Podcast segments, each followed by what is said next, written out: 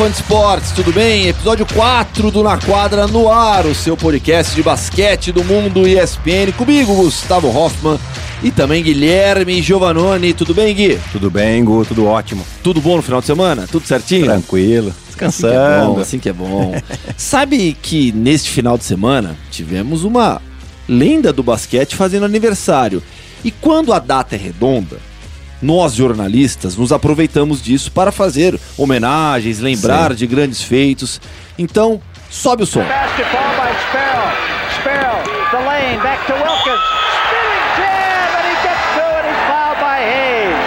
Johnson, 19 footer. No. Oh my, Dominique Wilkins. Look how quick he is and how high he can get. Oh. Tiny over the top is short. Throws it ahead to Davis. Tracks it down in the corner, but thrips it back, and it's into the waiting arms of Atlanta's Leon Wood to Wilkins, who's alone for his level. Wham bam slam. Glenn inside the foul line finds Matthews. Eight footer baseline right. Wilkins slam dunks it off. Oh, 15 seconds. Here's Eddie Johnson. And what a spectacular dunk to punctuate the night for the Atlanta Warriors. Eddie Johnson almost has his pocket picked by level. Eddie front court, three on two. The drive. Eddie is no good. Jammed in by Dominique. Dominic Wilkins, que nasceu em 12 de janeiro de 1960. Você tá ficando velho, viu, Giovanni? Nossa. Só pra te avisar. 60 anos para Dominic Wilkins, que é francês, nasceu em Paris e construiu a sua carreira no basquete norte-americano. Fez high school nos Estados Unidos, em Washington, jogou em- na, na Universidade da Georgia e foi em 1980 1982 a terceira escolha no draft selecionado pelo Utah Jazz e depois trocado com o Atlanta Hawks, onde construiu a sua história. Um jogador espetacular. A gente ouviu agora há pouco é, alguns sobe-sons dos torneios de enterradas. Na semana passada, falamos muito sobre o David Stern e a gente esqueceu de falar no programa da semana passada é, da importância do David Stern e da importância dos All-Star Games na história da NBA Sim. de como os All-Star Games, e aí, torneios de enterrada de três pontos, ajudaram a construir a fama da NBA e ajudaram a construir a fama das suas principais estrelas. Então a gente tem a oportunidade agora, com o aniversário de 60 anos do Dominic Wilkins, de falarmos muito bem sobre isso, porque os duelos entre Dominic Wilkins e Michael Jordan nos anos 80, nos torneios de enterradas, olha, jamais houve algo como aquilo nessa disputa. E, e a gente, como você também falou, a gente comentou bastante do que, que ele fez, do que, que o David Stern fez para globalizar o basquete. E, e eu acho que a maior propaganda que ele teve eram aquelas fitas de superstars, de. é, Você tinha também? Nossa, era Eu tenho até hoje, fita sabia? Eu tenho uma caixa. VHS. É, eu tenho uma caixa cheia de VHS. Desses que eu comprava também, de, de- que vinha tudo pronto. Além das gravações que eu tenho das transmissões da TV Bandeirantes. Aham. tudo, todas as finais. Nossa senhora. Então isso aí a gente via, e lógico tá que vinha, vinha já. editado, né? E, mas vinha só os melhores lances, e a gente ficava literalmente babando com aquilo, né? E o Dominic Wilkins era carta registrada em todas essas fitas, né? Porque ele era uma super estrela da liga naquele momento. Ele entra, acaba entrando naquela classe de jogadores que deram o azar de vir na geração do Michael Jordan. E na Porque- Conferência Leste ainda. e na Conferência Era Leste. pior ainda, porque você não vai Exato chegar na final da NBA nunca. né? Que era o, o que o que foi a Conferência Leste até, até pouco tempo atrás com o LeBron James. Exato, Quem tava lá não, não conseguia, porque era só o LeBron, né? E, e aí ele entrou nessa classe porque sempre trombava com eles, ou trombava com, com o Detroit Pistons, mas, ou New York Knicks, tinha o Patrick Ewing também, né? Mas ele era um jogadorzaço, chegou a ser cestinha na NBA na temporada é, 85-86. 30,3 pon- 30,3 pontos de média pro Dominic Wilkins. Foi cestinha da NBA, como você disse. Os números do Dominic Wilkins Gui, são espetaculares. Que você pega aqui, beleza, 30,3. Na carreira na NBA, ele teve, teve média de 24,8. Isso porque ele teve anos finais já em baixa. Sim. Então a média dele poderia ter sido muito maior. E mesmo assim, ele terminou com 24,8 pontos. Ele jogou em Atlanta de 82 até 94. Depois foi para os Clippers, temporada 93, 94, teve 29,1 pontos de média.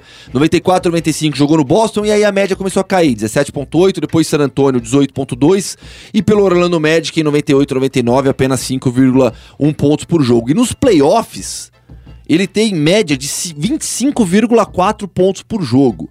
Ou seja, foi realmente um jogador gigantesco. Daqui a pouquinho a gente vai falar sobre o Dominic Wilkins fora dos Estados Unidos, Isso. na Europa, porque ele tem história para contar também. Mas nos Estados Unidos, o tamanho do Dominic Wilkins é enorme. Né? Vai muito além, claro, dos torneios de enterrada. É, ele foi bicampeão dos torneios de enterrada, ele venceu em 85 e 90. Foi vice-campeão naquele épico torneio de 1988 em Chicago, quando Michael Jordan vence e tem. é, O torneio de 88, depois, fã de esportes, vá no YouTube. Isso. Vai lá na NBA TV, no YouTube, pesquisa assim: Slam Dunk Contest 1988. Tá? Fique babando. São as Isso. maiores enterradas da história. É a enterrada do Jordan da, da, da, da marca do lance livre, É. aquelas cravadas do Wilkins impressionantes.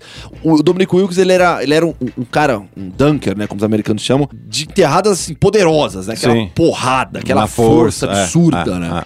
Então foi A realmente. famosa martelada. Ah, Não é, martelada. não é as coisinhas que a gente vê hoje, não. Martelada é isso aqui, é fazer o, o catavento, né? Que todo mundo gosta de ver. Ele fazia o catavento em jogo, gente. Que absurdo, né? Ele fazia a enterrada de reverso, né? No meio da defesa, passando por dois caras, ele pulava, dois caras pulavam junto com ele, ele abaixava a bola, os caras passavam, ele continuava no ar e enterrava a bola. Tipo, é coisa assim, impensável da gente ver no jogo, né? E, e ainda mais numa época em que a NBA, a gente já citou aqui, inclusive na- no último episódio, é, do, do quão violenta era a NBA nos anos Muito. 80. Né? Então, assim, era cada pancada que o bicho tomava e nem por isso ele se abalava e continuava enterrando a cabeça dos caras. Uma coisa Nesse maravilhosa. estilo de enterrada do, do, do Dominic Wilkins, eu acho que o precursor disso foi o Daryl Dawkins, The Thunder Chocolate, que faleceu há pouco tempo. Deixa eu até confirmar aqui. Ó, em 2015, eu lembro porque eu, eu escrevi algumas coisas para ele, sobre ele aqui na, na ESPN. É, ele faleceu no dia 27 de agosto de 2015, apenas com 58 anos. O Daryl Dawkins foi é, um dunker impressionante na história da NBA e um dos precursores realmente nessa, nesse tipo de enterrada porrada na cabeça de todo mundo, a famosa martelada mesmo. E depois do Dominic Wilkins, eu acho que a minha primeira lembrança, Gui, é do Sean Kemp. Nossa, eu ia falar isso, é, não. né? É. Ah, então estamos em sintonia. Porque o Shaw Kemp também era outro que. é, eu um- uma figura que fica na minha cabeça do Shaw Kemp é ele dando uma enterrada no meio da defesa. E um cara tentou, eu não sei quem que era o cara que tentou, era um loirão, tentou cavar uma falta de ataque. Ele literalmente atropelou o cara. O cara cai no chão, ele cai assim, ó, e aponta para as duas mãos, começa a Ah, essa é apontar pro cara. famosa, essa é famosa. Deixa eu ver se eu É acho. maravilhosa essa enterrada, assim, tipo, e mostra o que. Aquilo ali. É, fala, o que é o Shaw Camp, pra quem não conhece? É ver esse vídeo, você vai falar, o Shaw Camp é isso aí. Ó, vou, vou pesquisar aqui, ó, pra ver se eu acho aqui. Eu não lembro sobre quem foi. Mas quer ver? É- é- essa enterrada é muito clássica. Ah, Al- aqui, ó, já achei. Já ó. Alton Lister. Essa daqui, ó. É essa? Deixa eu. Deixa Eu acho que é essa daí mesmo. É, tem o contra-ataque, É uma transiçãozinha e tal. jogo contra o Golden State. Ah, você vê, a defesa já tá armada. E aí. É essa aí, ó. Ah, não, Pra não, é, ci- não era o loiro. O loiro era o Chris Mullin que É, tava do Chris lado. Mullin deu um passinho pra esquerda, ó. Fala, eu É, na frente desse aqui. Depois, mais uma pesquisa pra você, fã de esportes. Sean Kemp e Alton Lister. Você vai ver essa enterrada que a gente tá falando aqui do Sean Kemp jogando pelo Seattle Supersonics contra o Golden State Warriors. Chris Mullin dá um passinho pra É. esquerda, ele falou: não, não, não é meu, não. E aí o Lister toma cravada na cabeça. Coisa linda demais. Bem ao estilo Dominic Wilkins, né? É, exatamente. Então, assim, é, é aquilo que eu falei. A imagem que eu tenho de Shaw Kemp é essa. Pensou Shaw Kemp, pensou... Depois ele, o Shaw Kemp, só, só rapidinho um, um, um parênteses aqui, ele acabou indo jogar na Itália quando eu tava lá, mas ele acabou nem jogando, ele tava... É, ele foi. Ah, foi 30 contemporâneo do Camp lá? Fui, mas eu- ele, ele Mas não, você não chegou nem a ele, jogar não, ele não chegou a jogar. É, né, Ele, ele jogou, teve- fez alguns jogos de pré-temporada, ficou 40 dias no time e foi embora. É, o Sean, Sean Kemp era um jogador bastante problemático também, né? É. A gente viu que a gente já saiu do, do Dominic Wilkins, foi pro Sean Kemp, Sean Kemp, a gente já volta pra falar do Dominic Wilkins também. Tô pegando, tentando pegar. Que, que eu lembro da- dessa passagem dele pela É, Itália. foi tá aqui, ó. Ele Montegranaro. em- É, ó, ele chegou. É, Premiata Montegranaro. Isso. Chegou em ag- 18 de agosto de 2008. Isso. 30, e- ah, ele tava com quase 39 anos É, também, né? tava- Já era muito veterano, né? Devia ter os joelhos É, jogou três jogos judiados. da pré-temporada e aí voltou pra Houston por conta de um, do furacão Ike. E aí depois rescindiu o contrato. Isso. Só pré-temporada mesmo. Fez, fez. Porém, quem foi pra Europa, que ele conhece tão bem, afinal de contas é francês, e se deu muito bem, foi o Dominic Wilkins. Sim. Pouca gente se lembra, né? A gente fala muito de Dominic Wilkins na, na NBA, mas o ex-jogador do, do Atlanta Hawks foi campeão da Euroliga em 96 com o Panathinaikos, tendo média de 20 pontos por jogo em 17 partidas apenas com a camisa do Panathinaikos, uma das mais pesadas da Europa no basquete. É, e 17 jogos apenas, porque a, a Euroliga naquela época era, na verdade, a Copa dos Campeões, né? não tinha esse nome de Euroliga ainda. É, era diferente. E, e eram menos jogos, né? Eram, o pessoal tentava é, fazer uma coisa um pouco mais compacta por causa de custo também, né? Era uma, era uma. Não tinha. Anos 90 ainda a gente não tinha tantas facilidades de, de locomoção assim, mesmo numa Europa, né? E, e ele acabou ainda sendo MVP das finais, né? Pois é, ó. O Cestinha foi o Joe Arlaucas do Real Madrid nessa edição. Dominic Wilkins foi o MVP do Final Four. E olha só quem, quem foi o Cestinha do, do- das finais. Arturas Karnisovas, É, conheci do Barcelona, também. jogador lituano espetacular. Que, ó, olha só que legal isso aqui, ó. Uh, FIBA European League All Final Four Team. Então, a seleção das finais. Vassili Karasev do CSKA, o Fradiscos Alvertes do Panathinaikos, o Arturas Karnisovas do Barcelona, o Dominic Wilkins do Panathinaikos e o Stoiko Vrankovic também do Panathinaikos. Um pouco de história do basquete europeu aqui no Na Quadra. Conquistaram uma Euroliga para poucos, né? Pra poucos mesmo, né? Acho que a gente. De brasileiro, a gente só tem um que conquistou até agora, né? Que é o Anderson Varejão com Barcelona em 2002. E foi logo antes dele ir pra Cleveland, naquele timaço do Barcelona com uh, Bodiroga, Jaciquevicius, Navarro. E o nosso Anderson Varejão tava lá. É, mas voltando ao Dominico Wilkins, além dessa história do. Ah, é verdade, do- tem uma história boa, né? Eu tenho uma. Quando ele jogou na Itália, que ele jogou na Fortitudo Bolonha. Isso foi em 2000. em- 98. Desculpa, 98, né? Temporada Isso. seguinte, quase seguinte, né? Na verdade, né? Isso. 95, 96 Panathinaikos, 97, 98 pelo Fortitudo Bolonha. 17,9 pontos de média, 20 partidas. Bolonha tem duas grandes equipes que é uma rivalidade muito grande, que é a Fortitudo que ele jogou e a Virtus que eu também joguei, tá? E, mas ah, eu joguei depois de um outro período, enfim. E nesse período aí, a, a Virtus Bolonha era dirigida pelo Ettore Messina, que né, passou por eh, pela NBA, multicampeão da Europa também. E a grande estrela da Virtus Bolonha se chamava Sasha Danilovic, que jogou pelo Miami Outro Heat. jogador histórico. Outro jogador histórico. Jogava muito Sasha Danilovic. E era o jogo 5 da final e a equipe da Fortitudo estava ganhando por 4 pontos nos últimos segundos já do jogo. E, e o Dominico estava marcando o Danilovic. O Danilovic bate a bola e arma o arremesso de 3 pontos. Nesse momento, o, Dan- o Dominico abaixa o braço, mas não pega no Danilovic. E no que ele armou o arremesso, ele arremessou, o juizão foi lá e pumba, apitou uma falta, a bola caiu, teve mais um lance livre, a bola foi para prorrogação, a Virtus acabou ganhando o jogo na prorrogação e sagrou-se campeã italiana. Então isso é, eu sei bem dessa história porque como eu joguei na Virtus, todo mundo me conta essa história. E a hora que você entra no- no- na quadra de treinamento lá, a primeira foto que você vê é exatamente desse lance. Puts. O, o Dominico com, com o braço abaixado e o Danilovic no movimento do arremesso. Né? E o juiz com a mãozinha com, com o punho fechado, apitando a falta. Sério que essa foto tá no ginásio? Exatamente. E depois foi revisto, quer dizer, não aconteceu nada, mas foi revisto no- em vídeo e se viu que não foi falta, né?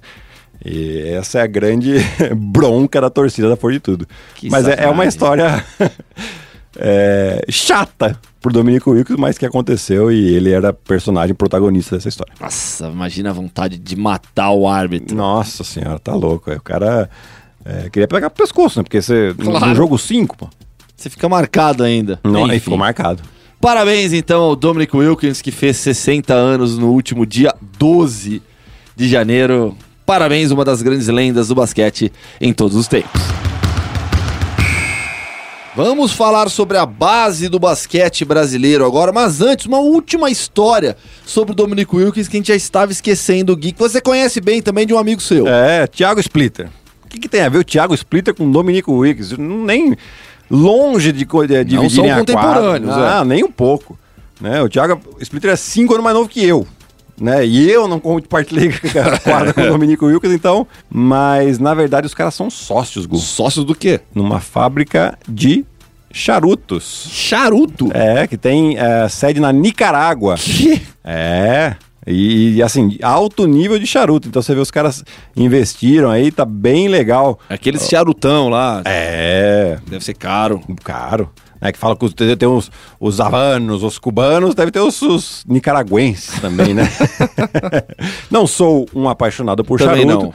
mas temos aqui que registrar essa história. que é Curiosidades. inter- curiosidades. Um grande abraço ao Thiago Splitter, que participou do nosso podcast na semana passada, falando sobre o David Stern.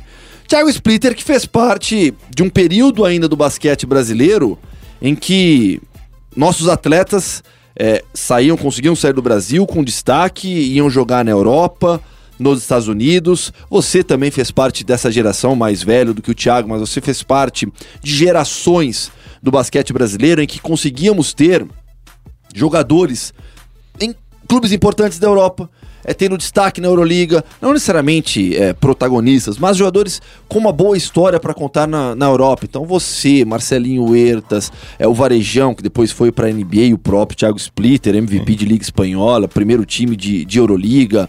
O JP Batista, O que JP foi, Batista voltou e foi de novo. Sim. Nossa, como eu sou fã do JP Eu também. Batista. Cê- Bom, o, bo- o bom de ter o Guilherme Giovannone aqui conosco é que os contatos ficam fáceis. então você tem, ó, eu tô te colocando no ar agora o compromisso de colocar o JP Batista conosco um dia aqui, beleza? Ele tá eu, na eu França, não sei se né? ele consegue vir aqui, Não, mas a eu gente grava que com ele, a gente dá um jeito, a gente dá um jeito. Ou quando a temporada na França acabar, ele passa por aqui. Sim, sim, sim. Que eu, eu sou muito fã do JP Batista. também. E queria que ele tivesse uns 10 centímetros a mais. Que teria sido um pivô ainda melhor Ah, do que ele aí, é. aí ele tava, tava lá, né? Exato. Falando inglês, né? Exato. e, e- e, falando inglês, tivemos vários brasileiros passando pela liga também. Hoje temos alguns brasileiros, mas sem o mesmo destaque de outros que passaram pela liga. Para citar o Raulzinho e o Cristiano Felício atualmente, brigando por espaço, jogando bem. O Raulzinho, por exemplo, é sempre na segunda unidade do Filadélfia. Quando entra, entra em quadra bem, com bom aproveitamento. Cristiano Felício numa evolução grande. Mas tudo isso é, pra gente falar sobre a base do nosso basquete, Gui. Você é um produto da nossa base. Começou lá em Piracicaba, Sim. no 15. Não foi no Cristóvão Colombo. Não, foi no clube de campo. No clube de campo. Depois eu fui pro Cristóvão Colombo Aí no, eu no acordo que, que foi feito lá de fazer para não ter dois clubes da mesma cidade com, disputando o Campeonato Paulista. E aí eu fui para Rio Claro, de Rio Claro para São Paulo, pro Pinheiros. Pra jogar no Pinheiros. Isso.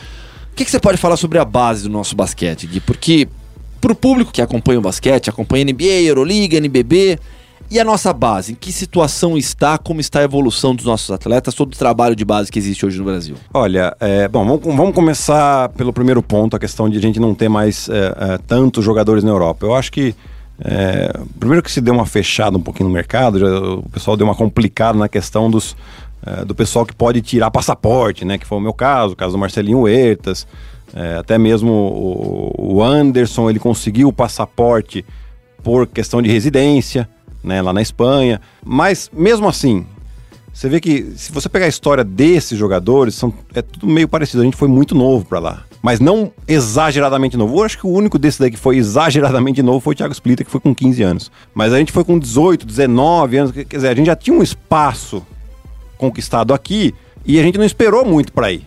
Então falou, não, vamos, vamos continuar o desenvolvimento fora, né? Que foi o que aconteceu e a gente continuou desenvolvendo muito bem. Você foi com quantos anos? Eu fui com 19. Só 19 também, né? Pouco. É, 19. Aí eu- minha primeira passagem não foi boa, né? Fiquei dois anos lá ralando, Ralando. assim e, e não, não tive sucesso. Voltei um pouquinho, fiquei seis meses aqui e fui de novo. E aí sim, aí foi embora. Então a gente acaba vendo assim. ah, alguns jogadores que têm a oportunidade aqui no Brasil acaba segurando, não, vou esperar um pouco, porque melhorou o mercado aqui também, estão recebendo um pouco melhor, mas não estão enxergando a longo prazo, né? Então, assim, eu acho que precisa. E, e- e essa orientação para esse atleta, porque às vezes o cara não sabe, né? Às vezes não tá, tá achando que tá bem, mas ele não, não tá conseguindo visualizar. E quem tá do lado às vezes não fala. Porque é cômodo, né? Porque no caso, os agentes, né? Eles estão vendo o bolso deles. Então, se o cara ganha mais aqui, quem vai ganhar mais é ele. Às vezes o cara ele tem que mandar o cara pra, fora, ele tem que rachar a comissão com outro, com outro agente.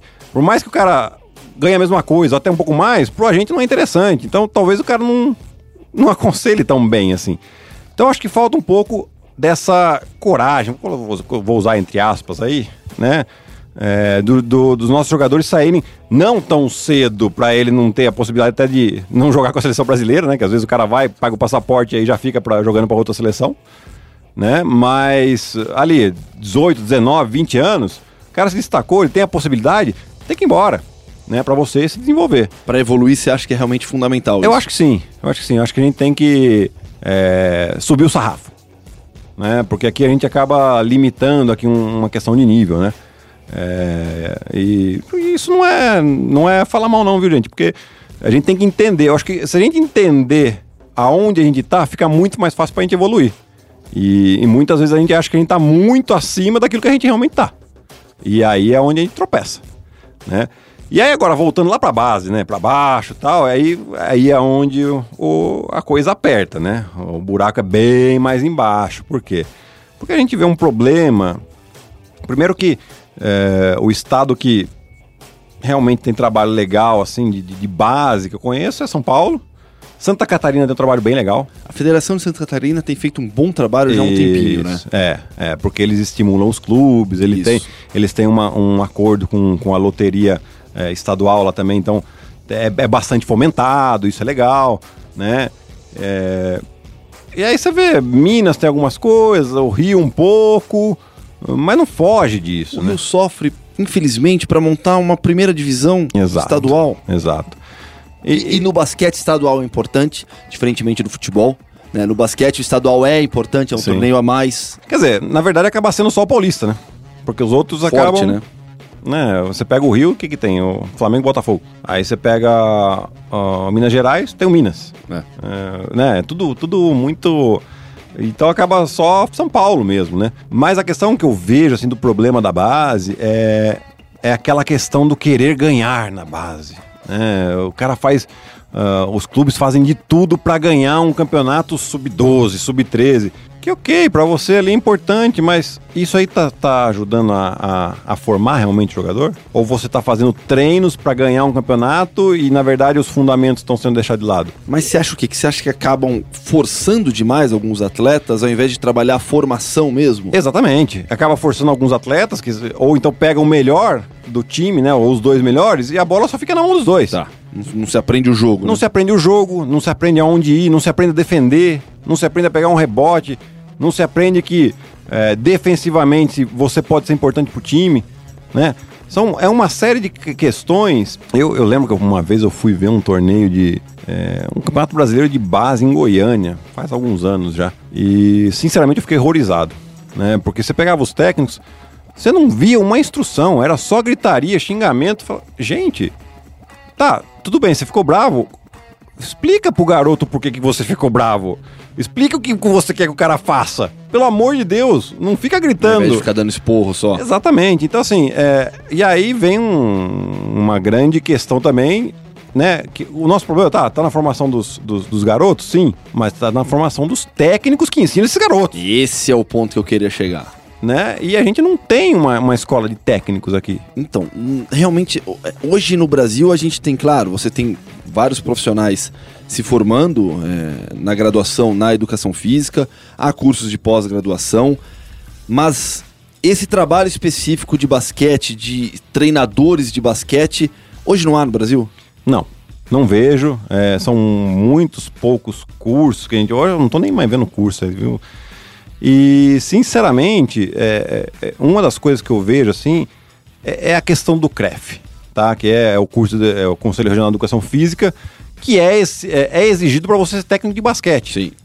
Aí o que acontece com isso, né? O, o cara que ele é jogador, que ele ficou 20 anos na quadra, Não pode. não pode. Quer dizer, o cara não teve, muitas vezes não teve tempo de estudar, né? O, principalmente a minha geração aí não tinha tantos EAD.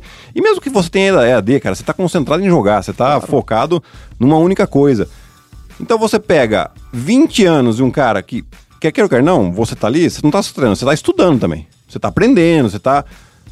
Aí um cara que tem 20 anos de experiência de quadra, ele não pode repassar essa experiência pros mais novos, porque ele não tem o CREF. E, e assim, cara, nada contra, pelo amor de Deus, eu, eu, eu sou a, fa- a favor de- do trabalho em conjunto, porque esses caras, se querem, que se querem se tornar treinadores, poderia ter um curso para que eles passassem para, né, é um curso Sim. de mais do que nada de transição. Mas a gente não pode jogar esse know-how fora Claro. né? E aí, então, aí ficam é, os professores de educação física, muitos que, né, alguma vez jogou algum pouco, jogou nas bases e tal, mas que não tem essa experiência do profissional Toda a vivência de quadra, e a né? vivência de quadra. E aí acaba um monte de coisa ficando de fora. Né? Por quê? Porque esses caras, quem teve na quadra não pode exercer essa função. Então por que não juntar os dois, né? O, o- o professor de educação física, ele é um preparador físico. Né? Se o cara teve alguma experiência com basquete, melhor ainda. Junta com um desses caras e Pra pronto. aprender e evoluir. Exatamente, né? Então, é, é, eu acho que essa questão é importante. A questão dos clubes que acabam pressionando os técnicos para ganhar os torneios mais do que formar jogadores. Essa é a grande questão aí que a gente acaba sempre derrapando com, os com a nossa base. E você tem visto também de vez em quando alguns jogos de base, né? Tenho, tenho. Eu, na verdade, cada vez tenho me interessado mais. Eu acho que é, se num futuro aí aparecer alguma coisa é, para eu trabalhar com basquete, voltar pra quadra. na base. Ah, provavelmente vai ser na, na, na formação, né? Porque eu acho que é ali que, que é a questão que pesa mais. Te falo mais, tem oportunidade ali também de É, né? negócio. Ah, tem. Eu acho. Eu, eu, pelo menos, enxergo que tenha, né? De você. Muito potencial. né? Ah, né? é- é- o- os argentinos, eles são loucos com a gente. Sabe Por por quê? quê? Porque eles falam, cara, tem um material humano no Brasil que se esses caras se organizarem um pouquinho, co- começar a trabalhar direitinho o, o material humano que tem, cara, eles vão atropelar todo mundo. E é verdade, cara. E por que, que a Argentina tem conseguido mais protagonismo quando a gente fala de Europa, de Estados Unidos em termos de jogadores? eles, exatamente nesse ponto, eles são mais organizados, eles têm já um- uma escola de técnicos muito bem é, estruturada. Te falo mais, eu já fiz um curso de técnico na Argentina, online. Tudo bem. Mas eu consegui fazer o curso deles, tudo online, estudei e tal, fiz a prova. Eu teria que fazer uma, um- um- uma participação local, né, na- na- presencial, né? É, mas não pude porque eu tava com a seleção, eu tava jogando ainda quando eu fiz o curso. É, mas eu consegui fazer online, né? Então, o, o cara que, que tem, ó, eles né, dividem por, por categorias lá. Então, o jogador que tem uma história, eles permitem fazer o curso e, e aí eles conseguem formar muitos técnicos, que esses técnicos conseguem formar os jogadores, Naturalmente. né? Então, por isso que eles conseguem sempre colocar jogadores na, na Europa, no- no- na NBA. Hoje acho que não tem nenhum na NBA, mas Técnico, é, técnico não. né? não, jogador. Não, jogador, jogador agora. técnico eles têm. É. Prigione, Sim, assistente técnico sim, do sim. Pablo Prigioni, é verdade. Isso. E, E a seleção brasileira até outro dia era treinada pelo Rubem Manhano, né? Exatamente, né? Então, e, e o bem que o Ruben fez para nossos técnicos Pois aqui, né? é, né? O nego pode criticar ele quanto quiser, mas disso ninguém tira. E até a forma como ele trouxe os treinadores para se tornarem seus assistentes, Sim. algo que foi mantido com Petrovic, Sim, sim, né? Ele até depois ele acabou achando Neto, ali no Gustavinho Demetrios. né? Neto Gustavinho Demetrios, que era o, o time dele né? ali, né? E você vê que são do- dos os técnicos que têm tido mais sucesso Sim. recentemente, E né? aí hoje em dia com o Petrovic, o Bruno Savinani do Corinthians, o Léo Figueiró do Botafogo E o Cezinha. e o Cezinha, César Guidetti do, do, do Pinheiros. É, E qual é o caminho? Qual é a solução? O caminho Aonde é focar? focar na formação de técnicos e, consequentemente, a formação dos jogadores. Eu acho que é por aí. E, e o foco dos clubes que se dizem formadores, né? É, os que têm mais condições, é, eu acho que. é, O que acontece? O- os clubes mais bem estruturados acabam pegando os melhores jogadores, juntam com eles, né? Juntam ali, faz os melhores sub-17, sub-19 e tal, acaba sendo campeão. E, ah, não, somos um formador. Não é bem por aí. É, tem que pensar realmente em utilizar, em continuar a fazer a evolução desses jogadores. Eu acho que é mais importante você desenvolvê-los do que ganhar o título, mas é, ir abrindo espaço para eles na, na equipe adulta. Né? É Aquela questão, ah, a LDB é legal? É legal pra caramba, mas é, você tem que utilizar jogadores que você não está utilizando no adulto. É, aí que eu ia te perguntar, qual que é a importância da LDB nesse processo? A LDB é legal porque Que é a Liga de Desenvolvimento você acaba- é feita pela Liga Nacional que cuida do NBB. você acaba é, dando é, mais um tempo maior para jogadores que talvez não tenham tido grandes é, oportunidades. Né? Às vezes o cara tá com 19 anos e ele. É, não sei, o técnico tá meio pressionado, não consegue colocar, não consegue achar um espaço e tal, e, e vai passando um pouco tempo. E ele precisa de um, desse tempinho aí para ele tentar se achar, né? É, o que eu não concordo é o seguinte: você já tem um cara que joga no seu time adulto, que ele é da, da, da, da- da idade, e aí você coloca o cara pra jogar na LDB pra, Pra ser campeão. Isso Você aconteceu com o Iago, né? Aconteceu com um monte. Um monte. É que o Iago acho que foi o caso mais notório, porque o Iago tava arrebentando no Isso. NBB pela seleção e foi lá ganhar a LDB. Pelo amor de Deus, gente. Né? Então, assim. é, Gente, isso aí é uma opinião minha. Cada um. Mas, assim. Tá no nome, Liga de Desenvolvimento. O cara já, já desenvolveu, já tá no adulto, pelo amor de Deus. Né? Dá espaço pra outro. Desenvolve mais um. Desenvolve mais dois, mais três, sei lá, cara. Não adianta você ficar colocando aí, aí você tem lá o título. Ah, ah, não, mas o patrocinador ah, vai ficar feliz. O patrocinador vai ficar feliz com, um título da LDB, gente. Pelo amor de Deus. O patrocinador quer que, o- que a marca dele apareça, quer que o time eh, vá bem, o time principal dele. LDB, é beleza, é um le- negocinho legal. Bom, é, é, eu acho que é por aí. A gente pensar mais no desenvolvimento dos atletas e dos técnicos nas, nas categorias de base do que em título. É, tema, tema polêmico que sempre surge no basquete brasileiro. Isso que a gente tá falando de basquete masculino. Aham. É, no basquete feminino, é, a dificuldade é ainda maior. E algo legal que a atual comissão técnica da seleção brasileira feminina fez, é, liderada pelo, pelo José Neto, que você também conhece tão bem, foi assistente técnico do Rubem Manhano, como a gente falou por tanto tempo, e, e trabalhou com você mesmo na seleção, Sim. multicampeão pelo Flamengo, é, que é o grupo de estudos da seleção feminina. É, abrindo espaço para os técnicos, para outros profissionais do basquete feminino se integrarem, se especializarem. Isso, acho que é, boas ideias e boas cabeças nós temos no basquete. Cara, isso que o Neto tá fazendo é maravilhoso, né? Porque o, o Neto é produto disso. Exato, né? exatamente. O Neto ele é produto dele ter a, a convivência dele com, com o Lula, que ele tava na, quando o Lula era técnico da seleção brasileira, depois com o Monte e depois com o Ruben, cara. Quer dizer, ele, ele foi pegando o melhor de cada um ali e foi montando a sua própria personalidade como técnico, né? E, e olha no que o Neto se tornou, cara. Exatamente. Né? Então, e, e é maravilhoso isso por quê? Porque agora ele tá repassando pra frente. Não, não- tipo, tá não vai morrer com ele, pô. Tem que, e tem que ser cada vez mais isso. Né? É- essa informação você não pode guardar. Você, você vai fazer um curso fora, você tem que repassar, você tem que é, compartilhar para que o nosso basquete se fomente cada vez mais. E ele fazendo isso com, com esses técnicos aí, principalmente no feminino, né, cara, que é mais difícil, é sempre é, mais suado, tem uma resistência muito grande ainda das meninas jogarem basquete. Não, tem que jogar, cara. Pô, eu, eu tô com uma filha e eu, e já começou a briga em casa, né? Não, vai jogar vôlei, não vai jogar Ah, basquete. Pra mim é jogar esposa, né? basquete. É. A família da esposa, não, mas eu vou a bolinha de vôlei aqui. Vai, não, não, não, não, tô a bolinha de basquete aqui, ó. Vamos brincar de cesta aqui, ó. Lá, em casa, eu não tenho a disputa com a esposa pela modalidade Uhum. e eu fico oferecendo. Tu- Tudo que é esporte bola tem lá em casa.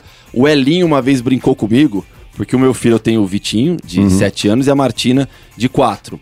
É, o o, o Vitor, ele tá com mais de 1,30m já, calçando 34 com 7 anos. Aí, Calça 34, moleque, já, com já 7 vou anos um de lugar idade. pra ele jogar bem. Não, e, aí, é, e aí o Elinho brincou comigo, ó, tô de olho já aí, É, viu? é lógico. Grande abraço pro Elinho também. Enfim, mas é trabalhar, né? Trabalhar a base. É, exato. E, e acho que esse ponto da formação dos treinadores é muito importante. Fechou, Gui? Fechou, Gu. Galera, um grande abraço pra todo mundo que acompanha aqui o podcast na quadra, através do Spotify, pelo site da ESPN. Mandem mensagens também para nós, pode ser lá pelo Twitter, no arroba Gustavo Hoffman e no Arroba Giovanoni12. Tá bom? Pelo Twitter fica mais fácil a comunicação. Continue ouvindo aqui o Na Quadra. Na semana que vem a gente volta. Valeu, Gui. Valeu, Gu, até mais. Grande abraço, galera. Até.